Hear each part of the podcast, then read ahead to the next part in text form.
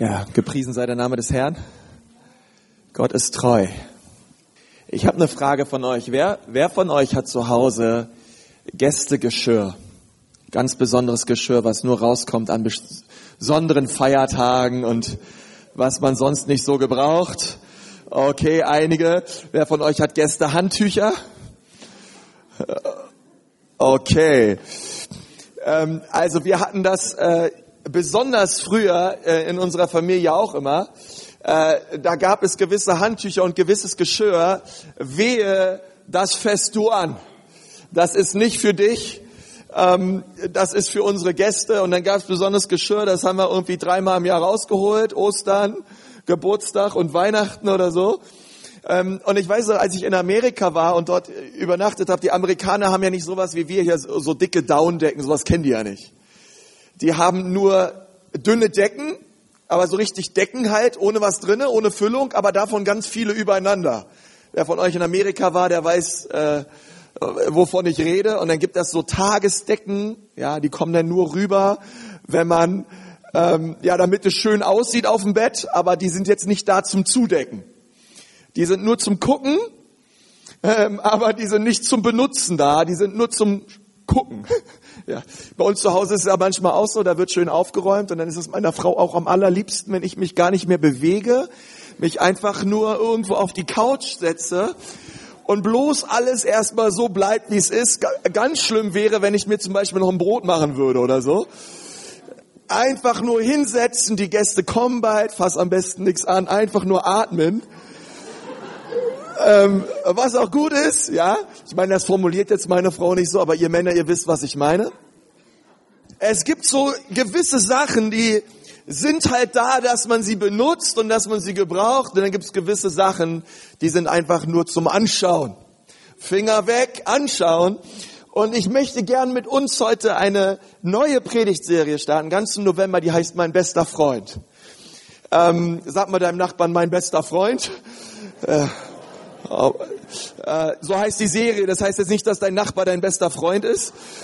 Ähm, vielleicht einige von euch wünschen sich das jetzt, besonders die Singles, die so nebeneinander sitzen, aber vielleicht passiert das ja noch eines Tages. Ähm, aber es ist eine, eine Serie über die, über die dritte Person der Dreieinigkeit, über den Heiligen Geist. Und ich weiß ja nicht, ähm, äh, was für einen kirchlichen Hintergrund du hast. Vielleicht hast du auch gar keinen Hintergrund. Aber manchmal ist es ja so, dass wir so sagen, hey, es gibt, es gibt Gott, es gibt Jesus und es gibt die Heilige Schrift. Ähm, und das ist so manchmal so drin, das kommt immer darauf an, was für einen Hintergrund man hat. Ähm, aber ich möchte sagen, es gibt den Heiligen Geist. Und ich habe in meinem Leben schon viel gehört, auch wo ich aufgewachsen bin. Ich habe auch einen kirchlichen Hintergrund. Ähm, aber besonders am Anfang habe ich ehrlich gesagt ganz viel über den Vater gehört, also über Gott Vater. Ich habe auch ganz viel über Gott Sohn gehört. Ich habe eigentlich ganz wenig nur über den Heiligen Geist gehört. Und ähm, und ich möchte dir sagen, Millionen von Christen auf dieser Erde, sie haben einen Beistand und er heißt der Heilige Geist, aber sie tun so, als wäre er nur zum Anschauen da. Ja, wie unser Gästegeschirr, wie so eine schöne Tagesdecke, nur zum Anfassen, aber äh, äh, äh nur zum Anschauen, aber bitte nicht weiter. Und und das ist, äh, da möchte ich heute gern mit euch einsteigen über eine Rede, die Jesus gehalten hat im Johannesevangelium. Wir sehen im Johannesevangelium Kapitel 13 dort, in diesem Kapitel wird dieser ganze Leidensweg Jesu eingeleitet, den er dennoch vor sich hat. Ähm, die Bibel redet über das letzte Abendmahl, darüber, dass Jesus den Jüngern die Füße gewaschen hat. Und dann sehen wir in, in Johannes 17 das hohepriesterliche Gebet, welches Jesus gebetet hat, wahrscheinlich im Garten Gethsemane. Und zwischen Kapitel 14, 15 und 16 redet Jesus mit seinen Jüngern eben ganz viel über den Heiligen Geist, über den Beistand, der kommen soll. Und er, und er sagt zu den, zu den Jüngern, hey, ich bereite mich vor auf diesen Weg, auf diese Via Dolorosa in Jerusalem, diesen Leidensweg, den ich gehen werde, denn ich werde mein Leben lassen für die Menschen. Aber ich, ich werde euch nicht verwaist zurücklassen, sagt Jesus zu den Jüngern, sondern ich werde euch einen schicken und er ist der Heilige Geist und er wird mit euch sein. Er ist euer Beistand. Ich sende ihn zu euch. Ja, und der Heilige Geist ist keine Kraft. Der Heilige Geist ist kein S. Der Heilige Geist ist ein Er. Und Jesus redet mit dem, über den Heiligen Geist mit seinen Jüngern in einer sehr persönlichen Art und Weise. Ähm, und er sagt immer wieder, es ist ein Er, er ist eine Person. Ähm, und ich glaube ganz oft, wenn wir ihn nicht als eine Person sehen, dann werden wir auch nie eine persönliche Beziehung mit ihm haben. Und das ist das allererste, wenn du ein Blatt auf deinem Sitz liegen hattest. Ähm, der allererste Punkt, über den ich heute reden möchte, ist, der Heilige Geist, mein bester Freund, er ist mein Beistand. Sagt mal alle, er ist mein Beistand. Ist der allererste Punkt. Und wir lesen in Johannes 14, 16 bis 17 folgendes. Und ich will den Vater bitten, und er wird euch einen anderen Beistand geben, dass er bei euch bleibt in Ewigkeit. Den Geist der Wahrheit, den die Welt nicht empfangen kann, denn sie beachtet ihn nicht und erkennt ihn nicht. Ihr aber erkennt ihn, denn er bleibt bei euch und er wird in euch sein. Und dann sagt Jesus weiter im gleichen Kapitel, die Verse 25 bis 26, dies habe ich zu euch gesprochen, während ich noch bei euch bin. Und jetzt Vers 26, der Beistand aber, der Heilige Geist, den der Vater senden wird in meinem Namen, der wird euch alles lehren und euch an alles erinnern, was ich euch gesagt habe. Jesus sagt, alles, was ihr lernen werdet und woran ihr euch erinnern werdet, es wird ein Werk sein des Heiligen Geistes in euch. Und dann sagt er weiter in Johannes 15, auch Vers 26, das dritte Mal redet Jesus hier über den Beistand. Und er sagt, wenn aber der Beistand kommen wird, den ich euch vom Vater senden werde, der Geist der Wahrheit, der vom Vater ausgeht, so wird der von mir Zeugnis ablegen. Er legt Zeugnis ab. Und dann lesen wir das vierte Mal über den Beistand in Johannes 16, Vers 7. Aber ich sage euch die Wahrheit, es ist gut für euch, dass ich hingehe, denn wenn ich nicht hingehe, so kommt der Beistand nicht zu euch. Wenn ich aber hingegangen bin, will ich ihn zu euch senden. Und Jesus hat hier viermal über den Beistand geredet, über den Heiligen Geist. Und das griechische Wort, was wir für Beistand finden in allen dieser vier, vier Schriftstellen, ist das Wort Parakletos. Sagt mal alle, Parakletos. Hören wir uns gleich alle viel intelligenter an.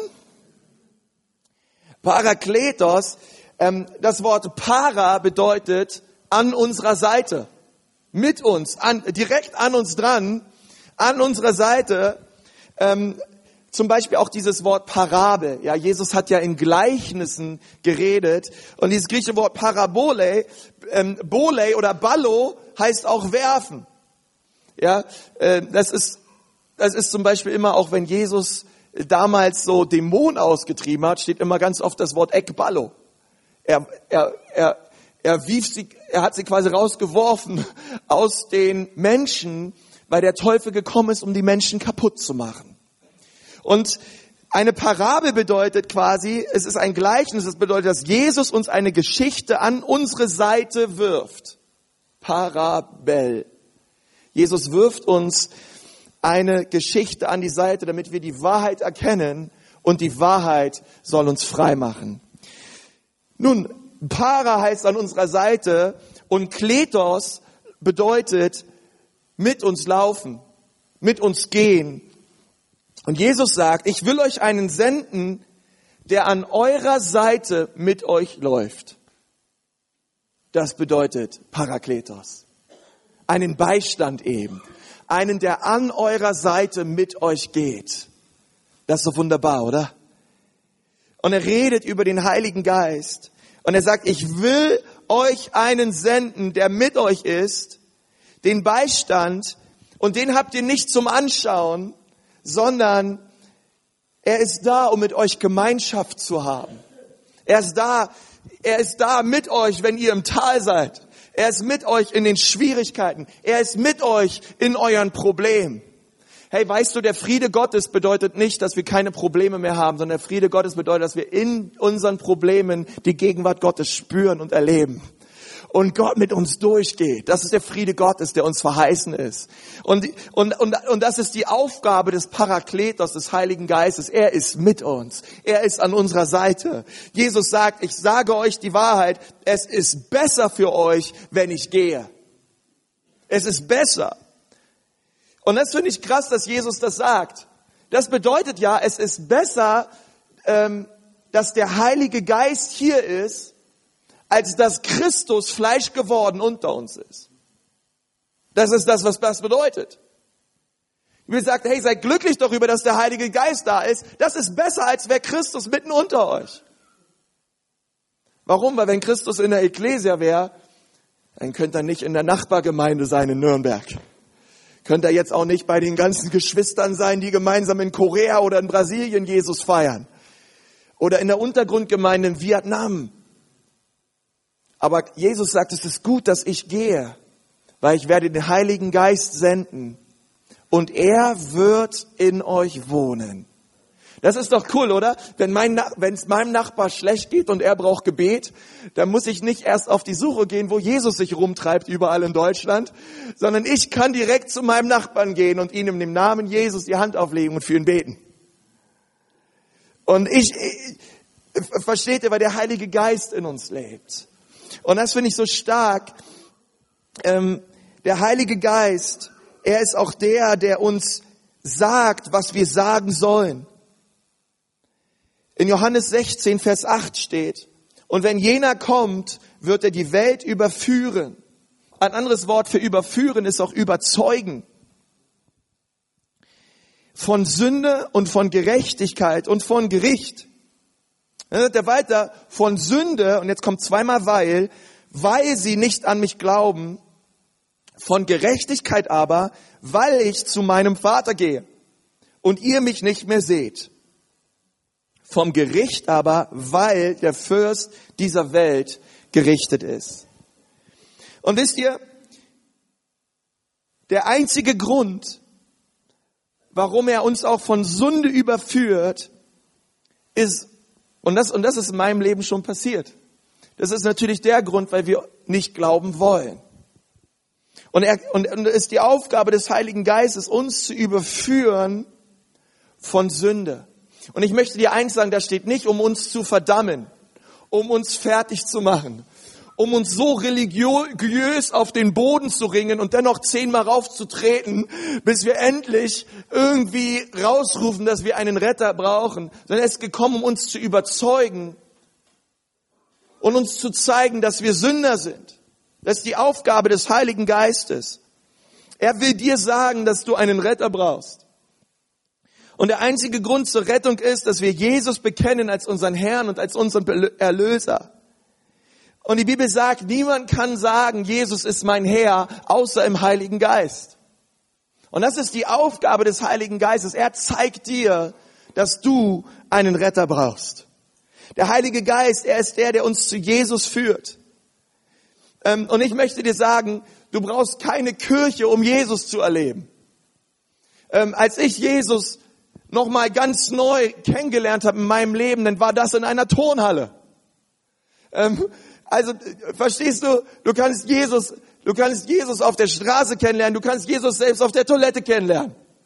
Jesus ist nicht daran an ein Gebäude gebunden und der Heilige Geist und das finde ich so kostbar und so wunderbar, das immer wieder auch zu hören, was in Gefängnissen in Deutschland auch passiert, wo Gefangene in ihrer Zelle Jesus kennenlernen. Weil der Heilige Geist, der denkt sich nicht, Mensch, diese Gefängnismauern sind mir hier zu dick, da komme ich nicht durch. Sondern er wirkt und er zeigt Menschen, dass sie Jesus brauchen. Und dann sagt die Bibel in Vers 10, er überführt von Gerechtigkeit, weil ich zum Vater gehe und ihr mich nicht mehr seht. Jesus ging zum Vater, damit wir eine Beziehung haben können mit dem Vater. Jesus hat das getan, er hat den Weg zum Vater frei gemacht. Und wir könnten keine Beziehung zum Vater haben ohne Jesus. Wäre er nicht für uns gestorben. Ich finde das so stark, dass hier Gerechtigkeit steht. Er ist gekommen, um uns, um, um uns zu überzeugen von Gerechtigkeit. Nicht, da steht nicht einen gerechten Lebensstil, obwohl das auch ein Werk ist des Heiligen Geistes, sondern hier steht, er ist gekommen, um uns zu überzeugen von und zu überführen zur Gerechtigkeit hin. Lass mich dir sagen, was Gerechtigkeit ist. Das ist ein Zustand, den wir bekommen, aber den wir von uns aus nie erlangen können. Das ist das, was der Michi, Michi hier vorne gebetet hat. Herr Jesus, du hast das getan, was wir niemals tun konnten. Und unsere Gerechtigkeit, sagt die Bibel in Jesaja 1, ist wie ein beflecktes Kleid. Und der Heilige Geist kommt und er überzeugt mich, ähm, dass ich nicht gerecht bin vor Gott, sondern dass ich einen Erlöser brauche. Und das ist eine Gabe, die er uns schenkt, die Gabe der Gerechtigkeit. Er kommt und er zeigt mir auch, dass ich nun gerecht bin vor Gott. Und dann steht im Vers 11 vom Gericht, weil der Fürst dieser Welt gerichtet ist. Und bei diesem Gericht geht es um Satan, da geht es um den Teufel. Denn der Teufel wurde gerichtet am Kreuz. In Johannes 12, Vers 31 steht, jetzt aber ergeht ein Gericht über diese Welt, nun wird der Fürst dieser Welt hinausgeworfen werden. Ja, am Garten eben hat Adam ähm, durch die Übertretung, ähm, weil er das getan hat, was, was Gott nicht wollte, hat er quasi, er hat Autorität abgegeben. Er hat das, wozu Gott eigentlich den Menschen gesetzt hat, hier auf dieser Erde zu leben, an Autorität zu haben und zu herrschen, hat Adam abgegeben an den Teufel, weil er gesündigt hat und nicht das getan hat, was Gott wollte. Und am Kreuz, am Kreuz holte Jesus das zurück, was Adam verloren hat. Am Kreuz hat Jesus den Teufel besiegt. Der Sieg über den Teufel, der wird nicht erst irgendwann stattfinden in der Schlacht zu Armageddon. Der Sieg über den Teufel hat bereits stattgefunden. Jesus hat bereits gesiegt. Vor 2000 Jahren. Und, und das finde ich so stark, dieser, dass dieser Fürst dieser Welt hinausgeworfen wurde. Jesus, er hat Autorität über den Teufel. Aber ich möchte dir sagen, lass uns nicht die Dunkelheit größer machen, als sie ist. Lass uns leuchten und wirklich Licht sein für Jesus. Und so habe ich ehrlich gesagt diesen, diesen Vers in Johannes 16 immer so gelesen. Der Heilige Geist kommt und er überführt von Sünde, von Gerechtigkeit und von Gericht. Und ich habe das so verstanden, der Heilige Geist kommt und sagt mir, dass ich verdammt bin, dass ich schlecht bin, dass, äh, dass Gott mich richten wird. Und so kann man schnell auf ein Fahrrad kommen ohne Kette und merken, man versucht irgendwie religiöse Prinzipien einzuhalten und irgendwie zu, es zu schaffen, nach Gottes Maßstab zu leben. Aber schlussendlich möchte Gott uns dahin führen, dass wir realisieren, dass wir schaffen es nicht. Wir schaffen es nicht. Wir brauchen einen Beistand. Wir brauchen den Heiligen Geist. Der Heilige Geist ist gekommen, um, um, um mir zu bezeugen, dass ich einen Retter brauche. Der Heilige Geist ist gekommen und als Jesus mein Herr wurde, da bin ich gerecht geworden. Und an diesem Tag hatte der Teufel keine Macht mehr über mich. Und das ist das, wie wir diese Stelle verstehen müssen. Er ist gekommen, um uns zu überzeugen und uns zu lehren. Das zweite ist, er ist mein Freund und er ist nicht komisch über den Heiligen Geist reden. Er ist mein Freund und er ist nicht komisch.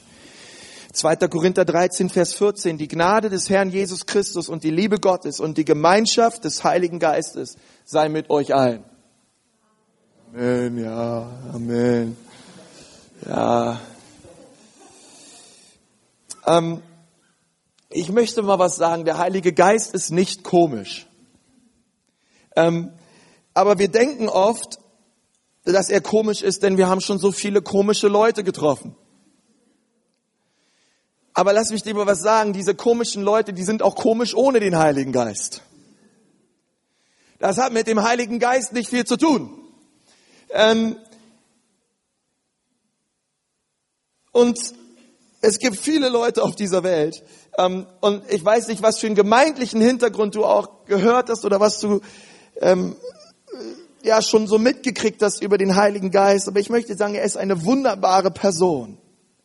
Und du musst nicht deine Persönlichkeit ändern, dir deine Haare färben oder am Körper zittern oder äh, irgendwas krasses, mäßiges erleben, um an den Heiligen Geist zu glauben, als dein Beistand, sondern du kannst zuallererst an ihn glauben, weil Jesus Christus von ihm spricht, weil die Bibel es bezeugt, dass er gekommen ist und dass er seit Pfingsten diese Erde nicht mehr verlassen hat.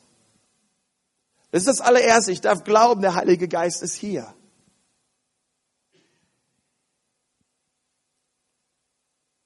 Aber ich möchte dich fragen, wer meinst du schürt die Angst vor dem Heiligen Geist? Ich finde es so interessant, als ich damals in meinem Theologiestudium, wir sind diese ganzen Credos durchgegangen, diese ganzen Glaubensbekenntnisse der Patriarchen und der Kirchenväter. Und da geht es oft los, wir glauben an, den, an, an Gott, den Vater, Schöpfer der Himmel und der Erde und all das. Und dann, und dann kommt Jesus und wir glauben an Jesus, äh, geboren von einer Jungfrau, ähm, gestorben, gerichtet von Pontius Pilatus, gestorben, am dritten Tage wieder auferstanden. Dann kommt eine ganze Weile etwas über den Vater, die ganze Weile etwas über den Sohn. Und dann kommt zum Schluss, wir glauben an den Heiligen Geist. Punkt. Und ich, und ich frage mich manchmal, wer schürt diese Angst vor dem Heiligen Geist? Ähm, richtig. Es, es ist der Teufel. Der Teufel bringt uns Angst vor dem Heiligen Geist. Und er macht auch teilweise das, dass wir uns nur auf Gaben fokussieren ähm, und nicht mehr den Geber suchen. Und ich möchte kurz über, über vier Dinge reden. Ich werde diese vier Dinge auch noch weiter, weiter ausführen in den kommenden Wochen. Aber wie kann ich wissen, dass ich den Heiligen Geist habe? Dass ich erfüllt bin mit dem Heiligen Geist? Nun, das allererste ist, dass du an Jesus Christus glaubst. Denn die Wiedergeburt ist ein Werk des Heiligen Geistes. Er wohnt in jedem Gläubigen. Der Heilige Geist wohnt in dir. Er ist derjenige, der dich überhaupt erst zu Jesus führt. Ohne den Heiligen Geist können wir nicht glauben. Das finde ich so toll. Das zweite ist, dass, dass die Bibel sagt in Apostelgeschichte 1, Vers 8, ihr werdet Kraft empfangen, wenn der Heilige Geist auf euch gekommen ist. Und ihr werdet meine Zeugen sein. In Steinbühl, in Nürnberg, in Bayern, in Deutschland und bis an die Enden der Welt. Ähm, und er sagt, ey, ich werde Kraft empfangen, wenn der Heilige Geist in euer Leben gekommen ist. Und ich, und ich habe festgestellt, es gibt kraftvolles Christsein und es gibt kraftloses Christsein. Und ich bete, dass wir kraftvolle Christen sind, die nicht von allem Möglichen hin und her sind, ja, wo, wo wenn, wenn man sich das christliche Leben anschaut, dann befindet man sich in einer gewaltigen Achterbahnfahrt und man ähm, schwenkt von einem Gefühl zum nächsten und da gibt es keine Glaubenskonstante. Kein, wo man sagt, ich bin im Tal und ich bin auf der Höhe, aber es ist mir egal, wo ich bin, ich preise den Herrn. Und ich glaube, das ist, das ist, das ist Kraft des Heiligen Geistes, die uns befähigt, so zu leben. Habt ihr euch schon mal gefragt, warum die, äh, warum von zwölf Aposteln ähm, zehn den Märtyrertod erlebt haben? Einer hat sich selber umgebracht und der andere wurde in kochendem Öl äh, gebraten, lebendig frittiert und wollte unter keinen Umständen Jesus als seinen Herrn absagen. Wisst ihr, woher diese Kraft kommt? Es ist der Heilige Geist, es ist die Kraft des Heiligen Geistes, es ist der Parakletos, der an ihrer Seite mit ihnen ist. Und das ist eine Kraft, die ist außerhalb von uns. Das ist, das ist höher. Das ist, die ist in uns. Aber Gott möchte uns, Gott möchte, dass wir unsere Augen heben zu ihm und ihm bitten, dass er uns neu erfüllt mit Kraft aus der Höhe. Und ich glaube, dass wir kraftloses Christsein ablegen an dem Tag, wo wir uns öffnen und Gott bitten, dass er uns tauft und erfüllt mit dem Heiligen Geist. Und das andere ist, in 1. Korinther 13, das ist ein Hammerkapitel. Und dort geht es um, um die Liebe Gottes. Dort geht es darum, dass das, dass das, was Gott am allerwichtigsten ist, ist, dass wir Liebe haben. In 1. Korinther 12 ähm, und in 1. Korinther 14 redet Paulus zweimal zu den Korinthern über Gaben. Im 1. Korinther 12 ähm, redet er darüber, wie man Gaben gebraucht und im 1. Korinther 14 redet, redet man darüber, wie man Gaben missbraucht. Und dazwischen befindet sich ein Kapitel, und das ist das Kapitel, das Kapitel der Liebe, wo, wo Paulus sagt, hey, hin oder her, hey, wenn du nicht liebst, dann ist all das, was du hier tust, kraftlos und du baust nicht Gottes Reich. Und ich glaube, dass, ähm, dass es so wichtig ist, dass in, in, in, in dieser Mitte, sagt Paulus, wenn ich alle Gaben habe, aber nicht die Liebe, dann habe ich nichts. Und Römer 5, Vers 5 reden wir darüber, dass die Liebe Gottes ausgegossen ist in unserem Herzen. Und du kannst raten, durch wen? Durch meinen besten Freund, dem Heiligen Geist. Er ist der, der die Liebe Gottes ausgießt in uns. Und dann schenkt er auch, dann schenkt er auch die Frucht des Geistes. Dinge wie Liebe, Freundlichkeit, Langmut, Enthaltsamkeit, Frieden, all diese Dinge sind, es sind, es sind Dinge, die der Heilige Geist in uns bewirkt. Und er schenkt uns charismatische Gaben. Gaben, die dem, die der Gemeinde dienen sollen und die auf Jesus zeigen. Also Nummer eins, wer ist der Heilige Geist? Der Heilige Geist ist mein Beistand. Er ist mein Parakletos. Jetzt sei der Heilige Geist ist mein Freund. Ich kann Gemeinschaft haben mit ihm und er ist nicht komisch. Und das dritte ist, der Heilige Geist ist mein Gott. Und das hört sich komisch an, aber Warum hört es sich komisch an, dass der Heilige Geist mein Gott ist? Denn wir reden, wie ich schon gesagt habe, viel über den Vater. Wir sagen, dass der Vater, wir sagen Gott Vater, wir sagen Gott Sohn. Ähm, aber was ist, wenn wir sagen, der Heilige Geist ist Gott? Und ich glaube, das geschieht ganz oft, weil wir ihn nicht als Person sehen. Ähm, weil ehrlich gesagt, stellt euch mal vor, der Heilige Geist würde nicht Heiliger Geist heißen, sondern nennen wir ihn mal Friedrich ähm, also, würde der Heilige Geist Friedrich heißen, hätten wir kein Problem damit, ihn als Sohn zu sehen, äh, ihn als, als, als Person zu sehen. Aber es irgendwie ist der Heilige Geist, aber der, der Heilige Geist, dieses, dieses Wort ist etwas, was den Heiligen Geist umschreibt. Wisst ihr auch, auch Jesus hat mehr Namen. Auch, auch Jesus heißt Emmanuel, Prinz des Friedens, König der Könige und all diese Dinge, das sind alles Dinge, die ihn umschreiben. Und auch der Vater hat Namen, die ihn umschreiben. Yahweh Jeri, Yahweh Shalom, El Shaddai, der Gott, der uns alle Zeit und allem Genüge ist. Er ist der Herr, unser Arzt. Das sind alles Namen Gottes. Und beim Heiligen Geist ist es so, sein Name ist Gott. Und das, was ihn umschreibt, ist der Heilige Geist.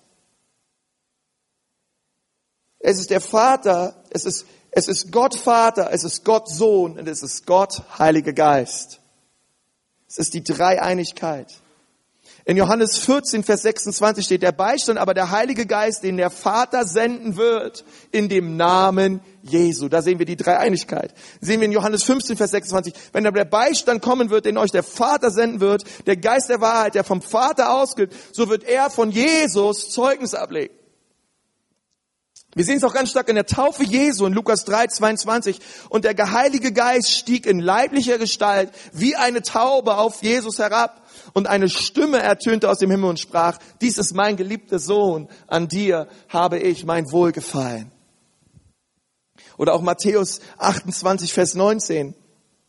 So geht nun hin und macht zu Jüngern alle Völker und tauft sie auf dem Namen des Vaters, des Sohnes und des Heiligen Geistes und lehrt sie alles zu behalten, was ich euch befohlen habe. Und für mich eines, eines der powervollsten Verse über den Heiligen Geist ist in Apostelgeschichte 5, Vers 3. Und da steht, da ist diese Geschichte von Ananias und Sapphira. Und sie haben heimlich ähm, Geld zur Seite gelegt und, und haben dann die Apostel belogen, was sie mit dem Geld gemacht haben. Und da steht in Apostelgeschichte 5, Vers 3, Petrus aber sprach Ananias, warum hat der Teufel dein Herz erfüllt, sodass du den Heiligen Geist, sag mal Heiligen Geist, Heiligen Geist belogen hast und von dem Erlös des Guten, äh, äh von dem Erlös etwas Gutes für dich auf die Seite geschafft hast. Hättest du es nicht als dein Eigentum behalten können? Und als du es verkauft hattest, war es nicht in deiner Gewalt? Warum hast du denn in deinem Herzen diese Tat beschlossen? Du hast nicht Menschen belogen, sondern Gott. Davor, davor, davor sagt Lukas, ähm, der die Apostelgeschichte geschrieben hat, du hast den Heiligen Geist belogen.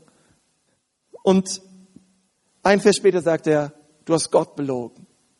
Weil der Heilige Geist ist Gott. Ähm, warum sollten wir Angst haben vor dem, warum sollten wir überhaupt Angst haben vor dem Heiligen Geist? Es gibt keinen Grund. Und ich habe ein paar Dinge aufgeschrieben, wie der Heilige Geist sich für uns einsetzt. Er verwendet sich für mich. Er lehrt mich und er führt mich in alle Wahrheit. Er verherrlicht Jesus und zeigt mir, was ich über Jesus wissen muss. Er überführt mich und er leitet mich. Er versiegelt mich mit der Liebe Jesu. Er schenkt mir Gaben. Er bewirkt den Glauben und er tut Wunder. Und er macht mich völlig neu. Das ist ein Wirken des Heiligen Geistes. Weißt du, dass Paulus einmal gesagt hat, nun aber kennen wir keinen mehr nach dem Fleisch. Weißt du, Gott hat mich mal eines Tages ähm, an diese Stelle erinnern müssen, denn manchmal tue ich mir sehr schwer mit Namen. Ich kann recht gut Gesichter merken. Ich, den Spruch kennt ihr alle. Gesicht kann ich mir merken. Namen fällt mir nie ein. Geht mir leider oft so. Ähm, aber ähm, und ich weiß noch damals auch, und auch heutzutage passiert mir das, die Namen fallen mir nicht ein, aber denke ich, Mann, das war doch der Hooligan, der sein, Namen, der sein Leben Jesus gegeben hat. Wie hieß der nochmal? Oder das war doch die, die Frau, die so kaputt war, ähm, und jetzt in der Gemeinde ist und dann Jesus glaubt, wie, wie heißt die nochmal? Und, und, und Paulus sagt, nein, wir kennen keine mehr nach dem Fleisch. Ähm, und, und das Alte ist völlig vergangen. Das, wer wir mal waren, ist vorbei. Der Heilige Geist macht uns völlig neu. Und es ist ein, ein Wirken Gottes in unserem Leben, was der Heilige Geist tut. Er kann dich völlig neu machen, egal wie deine Vergangenheit aussieht oder deine aussah oder deine Gegenwart aussieht. Gott ist alles möglich. Er möchte dich verändern. Und ich glaube, wenn, wenn, wenn Menschen mir gegenüber sitzen und ich mit ihnen rede und auch im Geist für sie bete, ich habe das noch nie erlebt, dass, dass dass Gott auf einmal irgendwelche Sünden hochgeholt hat in dem Leben von anderen und mir die gezeigt hätte oder irgendwelche Dinge. Nur, nur wenn es akut ist und keine Vergebung geschehen ist, okay, aber sonst, weil, weil Gott erinnert sich nicht mehr dran. Die Bibel sagt, wenn wir, wenn wir unsere Schuld bekennen, ist er treu und gerecht, dass er uns die Schuld vergibt. Und er wirft unsere Sünden so weit weg wie der Osten vom Westen und Norden vom Süden. Er wirft sie weg und er gedenkt unserer Schuld nicht mehr. Aber wir haben oft so Probleme, das zu glauben, aber es ist wahr, weil das Wort Gottes es sagt. Der Heilige Geist, er ist dein Beistand. Und ich möchte dich fragen, lebst du mit ihm? Lebst du in diesem Bewusstsein, dass er mit dir ist? Lebst du aus der Kraft, die Gott dir schenkt, oder lebst du aus deiner eigenen? Ist er dein Freund? Oder hast du Angst vor ihm? Ist er dein Gott? Oder möchtest du sagen, auch heute Morgen ganz neu, ich möchte mich öffnen für den Heiligen Geist und ihn bitten, dass er mich erfüllt. Und ich möchte mein Leben leben unter der Leitung und der Führung des Geistes Gottes. Und ich glaube, da kommt eine Kraft und eine Qualität auch in unser Leben hinein. Das ist wunderbar. Vielleicht wollen wir uns kurze Zeit nehmen. Ich möchte mit uns beten. Und du fragst, ja, du fragst den Heiligen Geist, was möchtest du mir durch diese Botschaft sagen, Herr? Ja, was gibt es in dieser Botschaft, was du spezifisch für mich hast, Herr? Was wolltest du mir durch diese Botschaft heute Morgen sagen? Ich brauche einen ganz neuen Aufwind, einen ganz neuen frischen Wind Gottes in meinem Leben. Ich merke, wie sich Dinge eingeschlichen haben in meinem Leben, die nicht in Ordnung sind. Ich habe Schuld auf mich geladen, Dinge getan, die den Geist Gottes betrüben. Aber heute Morgen möchte ich ihn neu einladen. Ich wäscht durch das Blut Jesu, dass er mich neu erfüllt. Ich möchte einen ganz neuen, frischen Start in diese Woche mit diesem guten Beistand, dem Heiligen Geist. Ich möchte mich für ihn öffnen, denn er ist Gott.